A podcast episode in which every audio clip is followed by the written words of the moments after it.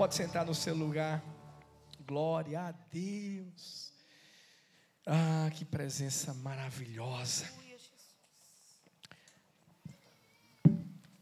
Nós temos um Deus que nos ama tanto e que foi capaz de, de se entregar por amor. Por isso que nós estamos hoje aqui. Hoje nós vamos começar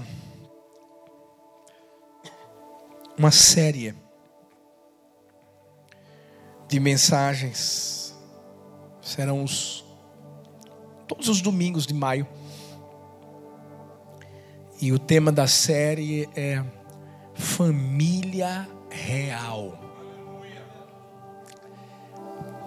Eu sei que o diabo fica furioso quando a gente trata desse tema. Quando a gente fala sobre família. Eu sei que você já tem percebido muito bem o, o, o quanto o diabo tem tentado destruir essa instituição. A gente vai perceber que Deus só, somente instituiu duas instituições na terra. Uma é a família e a outra a igreja ou seja, a família de sangue e a família espiritual. Ambas estão conectadas. Eu sei que o diabo tem raiva das duas. Ele tem tentado destruir as duas. E por isso que a gente, todo mês de maio, como Igreja do Amor, a gente tem alguma série que fala sobre família. Porque nós zelamos, nós investimos, na família, entendendo que ela é de verdade, isso não é um jargão. Ela é o maior patrimônio que Deus nos deu aqui na terra. A família é tão importante que Deus, quando viu que o, o, o homem, por mais que tivesse tantos animais ao, ao seu redor, ele se sentia só. E a Bíblia fala que ele precisava de uma ajudadora, que lhe fosse idônea, que estivesse ao seu lado, que fizesse companhia, que pudesse ter comunhão. E ele dormiu, e quando acordou, Deus fez a obra-prima. Dizem que o homem é o rascunho a mulher é obra-prima. Só vi uma, duas. E a Bíblia diz que Deus disse assim: agora vão lá e cresçam, se multipliquem, reproduzam. Porque o desejo de Deus sempre foi esse: instituir uma família que pudesse se multiplicar e pudesse como diz a Bíblia em Gênesis, dominar o mundo. Obviamente que quando a gente fala de família real, a gente está falando de família que não é família de margarina, não, gente. Não é família do Instagram. Às vezes você olha para uma foto que eu tiro com Talita e com minhas princesas, você deve pensar que aquela foto foi a coisa mais maravilhosa do mundo para ser tirada. Foi não, porque você também sabe como é que é a sua. É, não é? Quantas vezes você tem que dizer assim: olha para o celular. Por quê? Porque a criançada está assim, ó, parece jogador, tirando foto. Eu sempre falo que, sabe, minha família não é perfeita. Você não vai encontrar nunca, né? Se você chegar na minha casa, a porta se abrindo e alguém dizendo assim: Sara, Laura, você é bem-vindo aqui. Aí Thalita, a casa é sua. Aí eu, pode entrar. Não é assim. Sabe quando você acorda? Você tem que chegar junto, bora, acorda. E a, a, a criançada, Sara, é uma maravilha. Ela está ali para acordar. Laura, eu, eu, quando eu chego, ela já faz assim. Uh. Helena, oh Jesus. Mas nós somos reais. Às vezes, uma das perguntas que muita gente faz a gente por, por apenas nos ver no Instagram é: Uau, vocês são assim mesmo, né? E eu pergunto assim: assim como? Desse jeitinho que vocês são na internet. É isso aí. Sabe, Deus está procurando famílias que são reais. Reais no sentido de, de entender que tem os processos e precisa de transformação. E por isso que a mensagem de hoje é uma família real é uma família em transformação. Porque a pior coisa do mundo é você tentar mostrar uma coisa que você não é. Vai ter uma hora, e é por isso que às vezes, engraçado, a gente ainda se assusta quando vê aquele casal famoso que fazia coraçãozinho tão bonito, tão lindo, de repente se separa. E você se pergunta, por que isso aconteceu? Por que não? A verdade é que é uma farsa. Por isso que a melhor coisa do mundo é a gente entender que a gente é uma família real no sentido de ser real, mas também família real no sentido de ser do céu. Viver princípios do céu. Porque eu tenho certeza absoluta que quando nós entendemos isso, que somos uma família real no sentido humano, mas somos uma família real no sentido divino, a família vai passar por lutas, por dificuldades, tudo isso vai acontecer. Agora, com Deus, a gente dá conta com Deus, a nossa família é de verdade, uma família que vive princípios, é uma família que segue o caminho do Senhor e que vai ser abençoada pelo Senhor. Sempre, sempre. Hoje, nós vamos tratar desse tema: famílias reais passam por transformação. Por quê? Porque a gente não é perfeito. Porque existem coisas que precisam ser tratadas no nosso coração. É tão bom quando o esposo, a esposa, os filhos e ao mesmo tempo os pais entendem que erram. Esses dias eu vi um, um rios de uma mulher perguntando assim: os seus filhos eles, eles veem vocês, pais, reconhecendo seus erros diante deles. Porque às vezes a gente, como pai, quer passar aquela ideia da perfeição. E a gente erra também. A própria palavra do Senhor traz um direcionamento dizendo: pais, cuidado para que vocês não trazam, não, não venham trazer ira no coração dos filhos. Por quê? Porque a gente erra. Sabe, às vezes a gente pode disciplinar e disciplinar com raiva. Pode. Às vezes pode falar algo que não é para ser falado. E nesse rios mostrava justamente isso. Vocês, pais, permitem que seus filhos observem quando vocês erram, talvez um com o outro, e, e eles observam você dizendo assim: Olha, eu não devia ter falado isso para você, me perdoa. Porque isso gera transformação. Hoje eu quero mostrar através de de um texto da Bíblia que fala de família, que fala de casamento. Veja que coisa linda. O primeiro milagre de Jesus foi num casamento. Foi quando uma família estava sendo instituída. E através desse texto, nós vamos observar princípios, atitudes que nós precisamos tomar para a gente viver essa transformação. Para a gente ter paz de verdade. Deixa eu te falar, é possível ter paz no lar.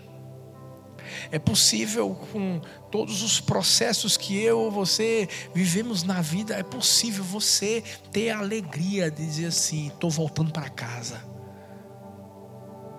É possível você ter o prazer de ver seus filhos crescendo no caminho do Senhor e sendo uma bênção nas mãos dele. É possível ficar casado até o fim. Até o fim. E dizer assim: valeu a pena. Amar a mesma mulher, amar o mesmo homem. E por que eu estou falando isso? Porque a gente sabe o que, que o diabo está tentando fazer, gente. A gente sabe a inversão de valores, a gente sabe a quebra de princípios. Isso, infelizmente, às vezes dentro da igreja. Família é algo muito sagrado. A família é a forma como Deus manifesta a presença dele para o mundo, isso mesmo. Forma como Deus diz assim: é isso que eu quero, é esse equilíbrio que eu quero que exista. Por isso a gente vai ver a figura do Pai, do Filho, do Espírito Santo. Por isso que a gente vai ver um Adão, uma Eva, seus filhos. E eu creio, sabe, eu creio que se você chegou hoje aqui e talvez você está desanimado com o que está acontecendo dentro da sua casa, não sei, talvez você como esposa chegou aqui e disse assim: eu, eu, eu vou me separar, eu não aguento mais. Ah, meu esposo não é mais o mesmo de antes. Talvez você, como esposo, está pensando em relação à sua esposa. Talvez você, como pai, você está desesperado porque você está vendo teu filho, tua filha se ir num caminho que você não quer que ele vá por ele. Ou é o contrário. São filhos que têm observado pais que na frente dos outros são uma maravilha, mas dentro de casa. Eu, eu creio, eu quero declarar: ninguém vai sair daqui sem transformação. Até porque todo mundo precisa de algum tipo de transformação. Porque não tem nenhum perfeito aqui como esposo, não tem nenhum perfeito como esposa, não tem nenhum perfeito como pai, não tem nenhum perfeito como filho. E o que falar da sogra? Estou brincando. Eu estou brincando. É só para quebrar o gelo. Quais são esses princípios que a gente precisa aprender? Primeiro, uma família real que passa por transformação é uma família que valoriza a presença de Jesus. Parece simples, não parece? Mas é esse simples que muitas vezes é deixado de lado. E a gente se esquece. Qual é a presença mais importante dentro de casa? E às vezes a presença mais importante se torna uma televisão. Às vezes a presença mais importante se torna um celular. Às vezes a presença mais importante se torna um iPad. Esses dias eu vi um vídeo que mostrava pais sendo perguntados se você pudesse escolher com quem você gostaria de, de jantar, de almoçar. Acho que muitas pessoas já devem ter visto esse vídeo. E é interessante porque a mulher dizia logo um ator bonitão, e o cara falava também um cara assim que ele gostava demais, conhecido, famoso. Os filhos desses casais foram perguntados a mesma pergunta.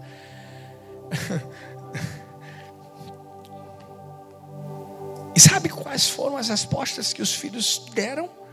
Ah, é, é para almoçar? Aí não, então a família toda junta, né? Uau! O que é que isso tem a ver com valorizar Jesus? É que quando a gente valoriza Jesus, a gente sabe quais são os princípios que a gente vai seguir. Por isso que lá no texto de João, capítulo 2, a partir do versículo 1 até o 11, é um texto longo, mas que a gente vai caminhar por ele ao, ao pregarmos essa mensagem fala que Jesus foi convidado para um casamento. Deixa eu te dizer, Jesus só vai ser valorizado na sua casa se você convidar ele para estar lá. Jesus ele não entrou de penetra no casamento. Jesus só foi para o casamento porque alguém disse assim: Eu quero que o Senhor vá. Esse casal aqui valorizou aquele que era a presença mais importante. E olhe que eles não sabiam o que ia acontecer, viu? Porque tem gente que valoriza a presença por causa dos presentes. Mas esse casal não sabia que ia faltar vinho, não sabia, e você sabe, ou se não sabe, deixa eu te dizer, na cultura judaica, um casamento durava sete dias, era uma festona. Tinha uma coisa que não podia faltar, era vinho. Simbolizava alegria. Alegria de viver uma nova etapa, de viver um novo tempo, de uma família estar sendo constituída. E, imagina, se não tivesse mais vinho, ia ser uma vergonha, filho. Vergonha para quem? Para o noivo. Vergonha para aquelas famílias que estavam envolvidas. Imagina aí um casamento onde muitos parentes saíam de longe para estarem lá. E quando chegasse, não, não tivesse. Porque é o seguinte: casamento, você sabe, o povo já fala, né, gente? Por mais que tenha muita comida, mas sempre vai ter um que vai falar mal. Agora imagine se não tivesse o melhor do casamento para o judeu. Mas porque eles valorizaram a presença, houve milagre. Deixa eu te dizer uma coisa: talvez você está aqui e você está dizendo assim, pastor, eu preciso de um milagre na minha casa. É? Valorize a presença. Onde houver a presença de Jesus, vai ter milagre, vai ter sobrenatural. Agora, você sabe que milagre é uma junção de eu crer no sobrenatural, mas fazendo o natural que me cabe. Qual foi o natural deles? Foi ter colocado Jesus para dentro. É feito, a Bíblia mostra. Moisés, sim, o povo andou lá, mar vermelho se abriu, abriu. Mas o que, é que o povo fez?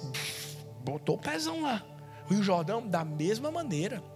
Cinco pães e dois peixes. O menininho teve que entregar. Todo milagre sobrenatural que nós encontramos na Bíblia teve a participação do homem. O problema é que tem muita gente que está achando que pode resolver aquela situação na casa, na família que na verdade só Deus pode resolver. Aí muita gente se questiona e diz assim: por que meu esposo não se converteu até agora? Será que é você que está tentando converter ele? Será que é na sua força que você está tentando fazer com que ele ah, se encontre com Jesus? Deixa eu te falar uma coisa: você, você ora, você vai ser uma mulher sábia. Ah, claro, você vai seguir os princípios da Bíblia, mas se você está achando que é você que convence aqui dentro do pecado, da justiça e do juízo, isso não vai acontecer. Quem convence do pecado, da justiça e do juízo é o Espírito Santo de Deus, é a presença de Deus. Isso é em relação ao seu filho, isso é em relação à sua esposa, isso é em relação a qualquer pessoa que está lá dentro da sua casa.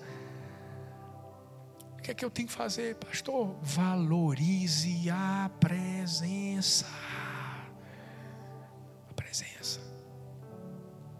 Quando Jesus entrar na sua casa, o que, você vai fazer? Você vai fazer com Marta ou vai fazer com Maria? Você vai parar para ouvir a voz dele, você vai parar para poder receber direcionamento, você vai parar para desfrutar da presença. Posso fazer uma pergunta para mim, para você nessa, nessa noite? Ei, você para para valorizar a presença de Jesus na sua casa, simplesmente ensinando aos seus filhos a ouvir a voz de Deus. Você ora com eles. Seus filhos veem você lendo a Bíblia. Você leva seus filhos para a célula, para o culto.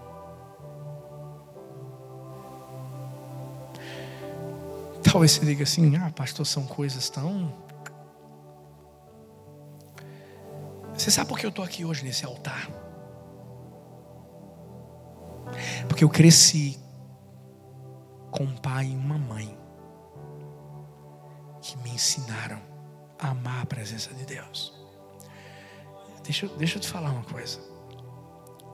Eu aprendi a não tomar café antes de ler a Bíblia, de ouvir a voz de Deus com os meus pais.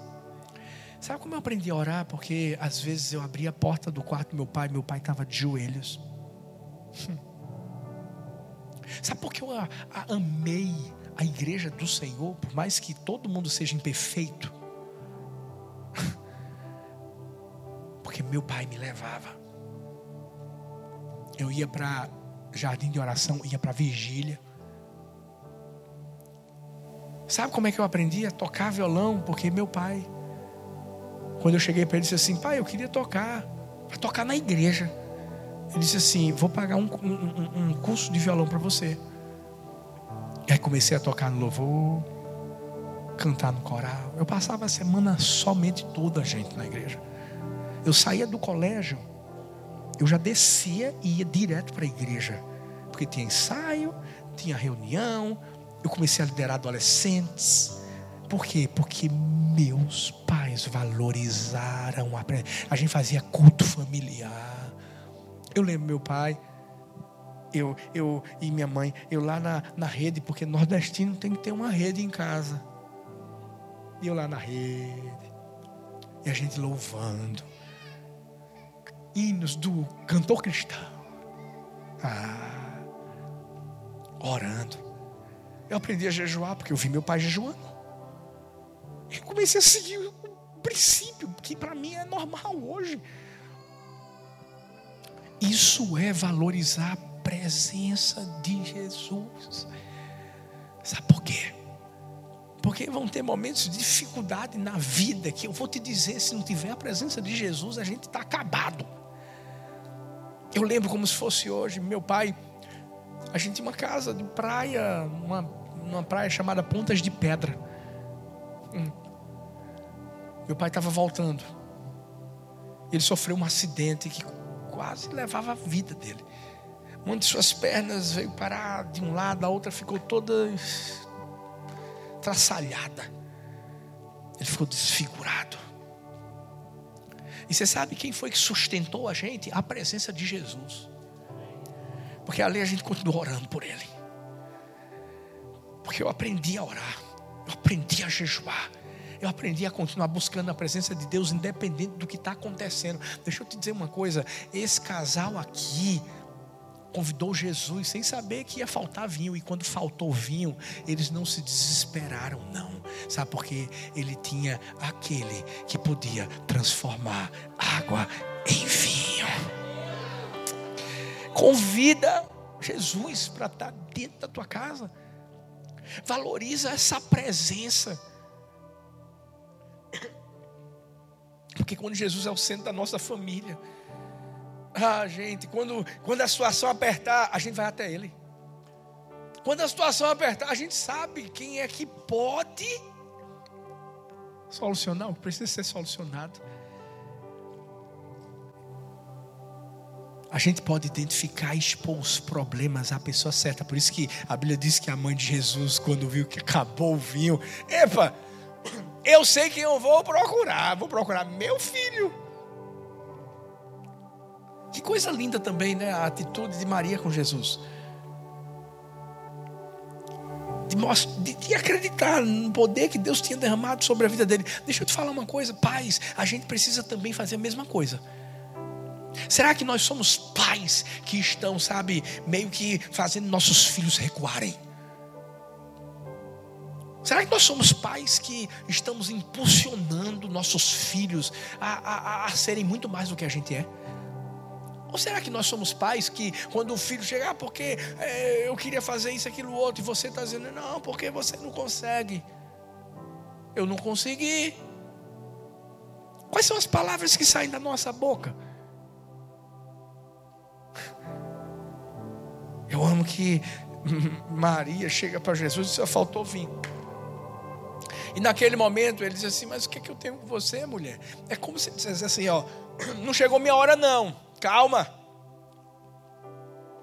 Eu já sei o que está acontecendo. E que lindo que depois Jesus vai e começa a realizar um dos maiores milagres já vividos em uma família, em uma casa. Se a gente valorizar a presença de Jesus na nossa casa, a gente vai superar também as respostas contrárias. Porque às vezes você vai querer que Deus faça uma coisa e Deus vai dizer assim: Eu não vou fazer assim, eu vou fazer do outro jeito. Sabe, foi isso que fez com que eu também, em família, eu e Thalita dessa vez, quando a gente viveu uma das maiores provas da nossa vida com a nossa primeira filha, que passou três meses numa UTI, a gente orando e clamando para Deus curá-la. E Deus fez o que? Deus a levou. Ah, pastor, por que o senhor não se desesperou? Porque, deixa eu te dizer uma coisa, sabe por quê? Porque por mais que eu amasse minha filha, só tinha uma pessoa que eu não podia perder na minha vida: Jesus. Porque quando você entende que o centro da sua vida não é o seu esposo, não é a sua esposa, não são seus filhos, ei, ei, ei, isso é verdade. O centro da sua vida é Jesus. É Jesus.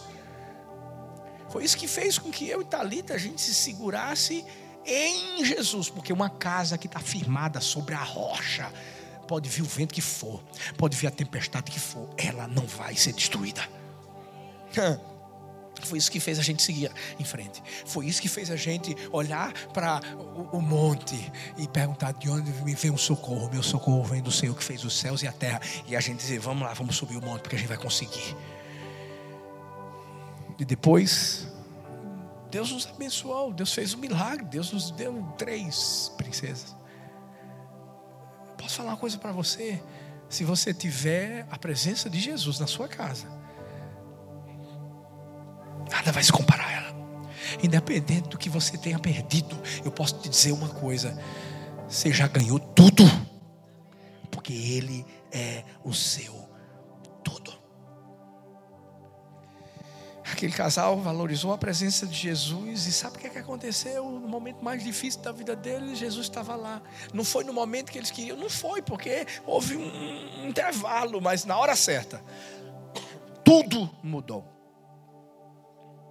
Mudou. Talvez você está aqui hoje, você está dizendo para Deus, você está dizendo para Deus, Deus, por que não aconteceu do jeito que eu queria? Hum. Talvez está tendo um silêncio. E esse silêncio é chato. Mas entenda uma coisa: vai, vai ter a hora certa.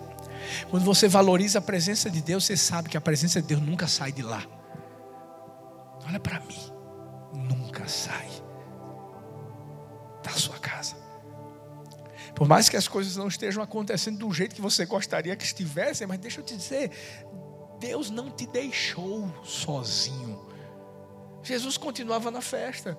O vinho tinha acabado. Acabou, mas Jesus estava lá. E na hora certa ele se manifestou. Deixa eu te falar, ele vai se manifestar na hora certa na sua casa, salvando, abrindo porta. Talvez você está aqui dizendo assim, pastor, mas o senhor não sabe, eu sou pai de família, eu estou sem trabalhar, pastor. calma. Porque se a Bíblia diz que quando a gente olha para os pássaros dos céus, para os lírios dos campos, e Deus, se Deus cuida de animal, se Deus cuida de uma planta, Deus cuida da sua casa. E Deus vai abrir a porta, Deus vai fazer o seu negócio prosperar. Deus vai fazer, eu creio. Agora a pergunta é: você está valorizando a coisa certa ou não? A coisa não, a pessoa dentro da sua casa. Porque uma família transformada é uma família que valoriza a presença de Jesus. Mas não é só valorizar a presença de Jesus, aí vem o segundo princípio: é uma família que obedece prontamente à voz de Deus. Quando Jesus fala para sua mãe, calma, não chegou minha hora, ela disse, ok, tudo que ela fez foi procurar os serviçais e dizer assim: vão lá e façam tudo o que ele lhes mandar.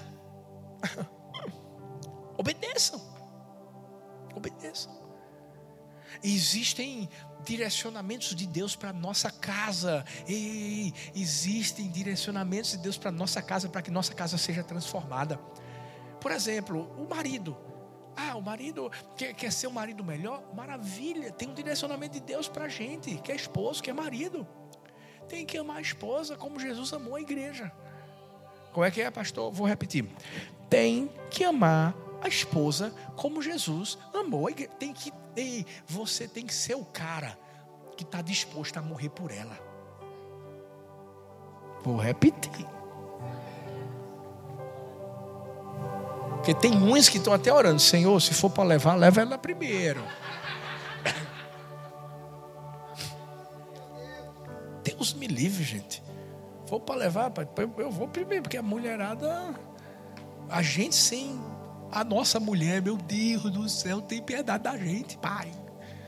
Deixa eu te falar, homem de verdade e que obedece à voz de Deus é o cara que, se for atirar na mulher, ele está lá na frente dizendo assim: atire em mim. Estou dizendo que isso vai acontecer, não, mas você está me entendendo. É o cara que protege, que sabe que a mulher é a parte frágil. Ei, não é o cara que dá na mulher, não. Cuidado. Eu estou falando isso, gente, porque eu tenho 20 anos de ministério. Já ouvi de tudo. Tudo. Não é o cara que grita e que é autoritário. Não é o cara que faz com que a mulher seja empregada. Não é o cara que faz com que a mulher fique mendigando, dizendo assim: dá um dinheirinho aí para eu poder fazer meu cabelo. Não, não, não, não, não. É o cara que investe. É o cara que sabe que aqui, aquela ali ei, é parte do que você é. E você não pode, por hipótese alguma, se Jesus se entregou por mim e por você, nós somos a noiva dele. E a Bíblia diz: o marido tem que se entregar pela esposa, como Jesus se entregou. Escuta, se eu e você, como esposos, estamos fazendo a quem? E a gente vai ter que ser transformado e obedecer. Cada um vai ter uma parte. A mulher os filhos, os pais. Sabe, os filhos, a Bíblia está dizendo assim: vocês têm que obedecer aos pais. Se tem uma coisa que a gente tem que fazer é obedecer e honrar os pais. Casou? Casou, maravilha. É claro que a partir de agora você tem a sua casa e você toma decisões e no sentido da obediência você tem que estar junto com sua esposa, não é com o pai, mas você tem que honrar. Você tem que, você tem que honrar. Eu vi um vídeo tão lindo de um filho que está ali, meio que dando banho no pai, enxugando, e ele começa a falar algumas coisas da Bíblia. Você deve ter visto. Naquele momento ele está honrando o pai. Naquele momento ele está dizendo: aprendi a Bíblia com o Senhor, pai. Não foi um filho que deixou o pai assim, o Léo, que. Não, não. Foi um filho que aprendeu a reconhecer. O primeiro culto da igreja do amor aqui, meus pais estavam aqui. E eu fiz questão de honrá-los. Sabe, se meus pais não tivessem me enviado para Paulista, se eles não tivessem visto aquilo que Deus estava querendo fazer, porque eu podia ter ficado na igreja deles. Mas meus pais disseram assim: tem algo que Deus quer fazer com você, filho. Finca as estacas, vai para aquela cidade e deixa Deus usar a sua vida, a vida de Talita. A bênção que eles derramaram sobre mim, sobre Talita, fez com que a gente vivesse tudo isso hoje. Escuta, por isso que você, filho, escuta, quando você ouve seu pai, sua mãe dando direcionamento, obedece. Quando sua mãe diz assim: Eu não quero você andando com esse menino. Eu não quero você andando com essa menina. Eu não quero, não vai namorar com ele, não. Escuta, obedece. Você sabia que é, Antes de Talita namorar comigo, um endemoniado chegou na vida dela. Não estou brincando, gente. Não era assim. Mas tinha um menino que gostava dela. E sabe o que, que ela fez? Ela chegou para a mãe dela e disse assim: Mãe, esse menino está gostando de mim. Pá, pá, pá, pá, pá, pá. A mãe só disse assim: Esse não é o de Deus para você. O de Deus para você vai ser um homem cheio do Espírito, bonito, inteligente. Fala mais aí, gente. Me ajuda, Filipão. Atleta. Você sabe o que a Thalita fez? Ela disse: eu vou, eu vou obedecer, mãe. Obedeceu. E aí, ó. Brincadeiras à parte, a gente sabe a importância que a gente tem em obedecer o pai, honrar o pai, a mãe.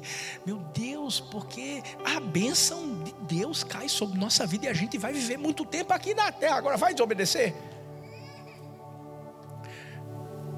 Uma família que permite ser transformada, é uma família que obedece prontamente à voz de Deus. Por isso que aqui, sabe o que aconteceu? Maria disse assim para o pessoal: fala, ó, faz o que ele vai falar. Aí Jesus chega e diz assim: vamos lá, pega essas talhas aqui aqueles vasos grandes. Esses vasos eram usados em num cerimonial de purificação. Sabe o que, é que acontecia lá? As talhas ficavam cheias. O pessoal se lavava antes de entrar na festa, ou seja, era como se estivesse tirando tudo que é imundo. Jesus pega aquilo que parece que é imundo, que é sujo, Jesus transforma em vinho. Agora, imagina se esses caras olhassem para Jesus e dissessem assim: rapaz, esse cara não é nem um mestre de cerimônias. É o que? É um convidado do casamento. Vou fazer nada? Não, eles não fizeram isso. Eles obedeceram. Gente, quem ama a palavra de Deus aqui? Vou perguntar de novo: quem ama a palavra de Deus aqui? Agora não levanta a mão. Quem lê a palavra de Deus aqui? Amar é uma coisa. Quem ama, lê. E não lê por obrigação, lê porque sabe que, meu Deus, você, por mais que tenha lido não sei quantas vezes, perde as contas. Deixa eu te falar, mas sempre tem algo novo. Eu tô, estou tô colocando todos os dias coisas que Deus está falando comigo através do livro de Neemias que a gente está lendo. Sempre tem algo novo, sempre tem um direcionamento novo, sempre tem. Problema é que como é que eu vou obedecer se eu não ouço a voz? Aí Deus está falando para você, mulher. Vai lá, vai ver provérbios, ó. Fala menos.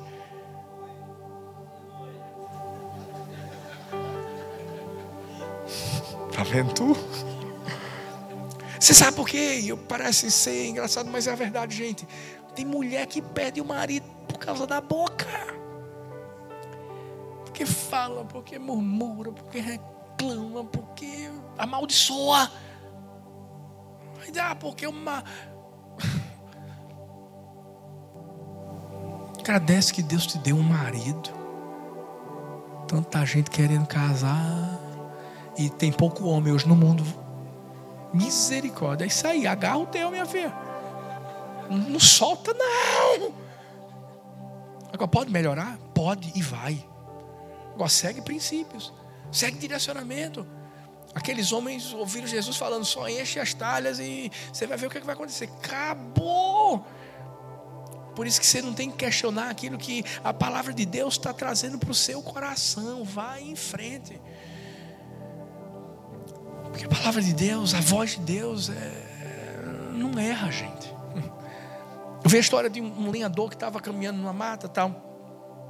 Estava ficando um pouco escuro e ele disse: Eu vou voltar, porque senão posso me perder. E ele tinha uma bússola com ele, que ele sempre usava, mas ele disse: Eu sei o caminho. E ele então foi lá, tal, pá, pá, pá. Até que ele meio que achou assim: Rapaz, eu, eu acho que eu estou indo pelo caminho errado. E ele pegou a bússola. Quando ele olhou a bússola, ele percebeu que estava indo para o caminho certo. Mas na cabecinha dele, ele disse: Mas eu acho que eu nunca passei por aqui. Mas ele pensou assim: mas essa bússola nunca me deixou na mão. Eu prefiro segui-la. E ele continuou o seu caminho. E por mais que ainda assim ele olhasse e visse que, ah, mas esse caminho não me é conhecido, ele seguiu a bússola e chegou em casa. Filhos, nós temos uma bússola. É a palavra de Deus.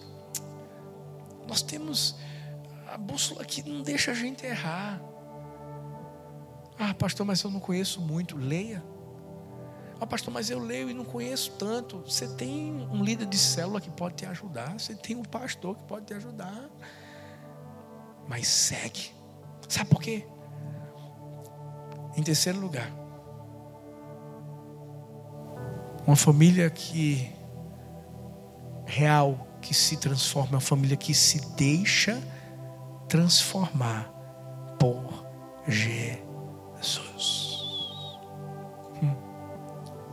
Interessante porque, primeiro, essa família valoriza a presença de Jesus, obedece à presença de Jesus se deixa se transformar. Porque quando a gente obedece, se prepara, porque Jesus vai colocar o dedo na ferida. Como é que é? Vai colocar o dedo na ferida. Quando a gente faz o que Jesus manda a gente fazer, para a gente mudar como esposo, para a gente mudar como esposa, para mudar como filho, para mudar como pai, etc. Ei, vai doer. Lembra quando o pastor Lamartine pregou aqui e falou um pouco da, da pastora Lília? E ele disse assim que ele teve que né, vê-la dando o primeiro passo para que ele fosse transformado e para depois ele perceber, meu Deus, eu, eu, eu, eu, eu, tinha muita coisa que tinha que mudar na minha vida. Ainda bem que tive a esposa que eu tive. Porque, ei, Jesus só vai transformar a sua casa, a sua vida, se você deixar. Veja que coisa linda. Aqueles homens encheram as talhas. Do jeitinho que Jesus mandou, eles fizeram. E Jesus só disse assim: agora vai e serve. Jesus não fez nada assim mirabolante, não, não. Jesus só disse: agora vai e serve. E eles deixaram que aquele milagre acontecesse. Tanto aqueles homens que eram responsáveis pelas talhas, como Maria, como o casal, porque vai ter uma hora que esse casal vai ter que saber do que está acontecendo. Deixa Jesus transformar o que precisa ser transformado na sua casa, na sua vida, no seu lar. Sabe por quê? Porque quando isso acontece, a sua família não só a sua família vai ser abençoada, mas outras vão ser. Interessante porque no, em, termos de salvação, salvação é individual, mas propósito é coletivo. A salvação é individual. Mas propósito é coletivo. Quando Deus fala para Abraão, você vai sair da sua terra, da casa do pai, é parentela, etc., e vai para um lugar que eu vou te mostrar, sabe o que, é que vai acontecer? Ele vai dizer assim: através da sua família, eu vou abençoar todas as famílias da terra. Ei, a bênção que existe sobre mim, sobre você hoje, veio de lá. Porque eles se deixaram ser transformados por Jesus. Aí é quando você vai ter que aprender a pedir perdão. Ah, não, pastor, estou pronto para liberar perdão libere também, mas vão ter vezes que você vai ter que pedir. Que o coração endurecido vai ter que ser quebrado. Que você vai ter que olhar para ela e dizer assim: Eu errei. Que você vai ter que olhar para o seu pai e dizer assim: Eu errei. E aí vai haver transformação. Aí Deus vai pegar a sujeira das talhas e vai transformar num vinho melhor.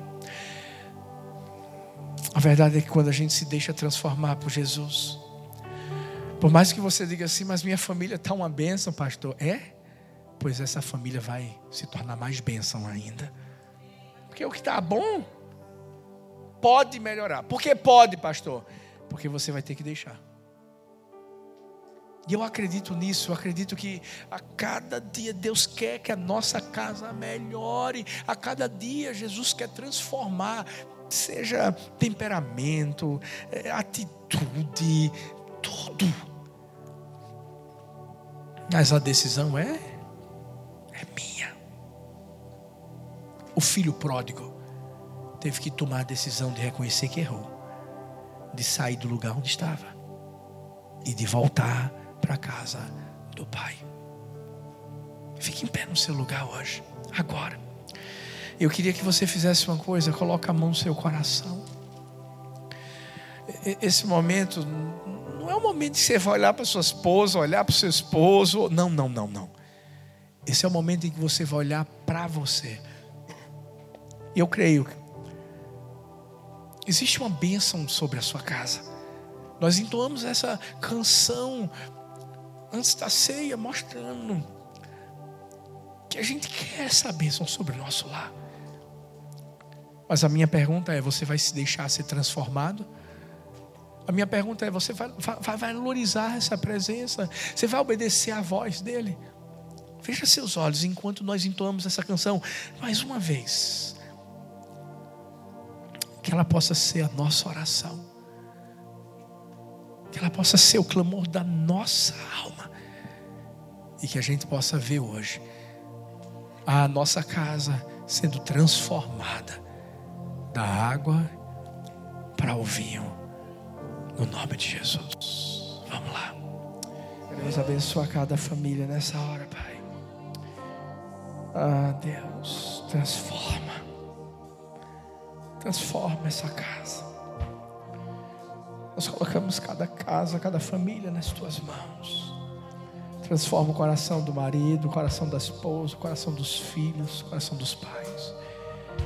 E que haja paz, que haja alegria, que haja amor verdadeiro, que haja a bênção do Senhor e que cada família possa, dia após dia, ser transformada de glória em glória.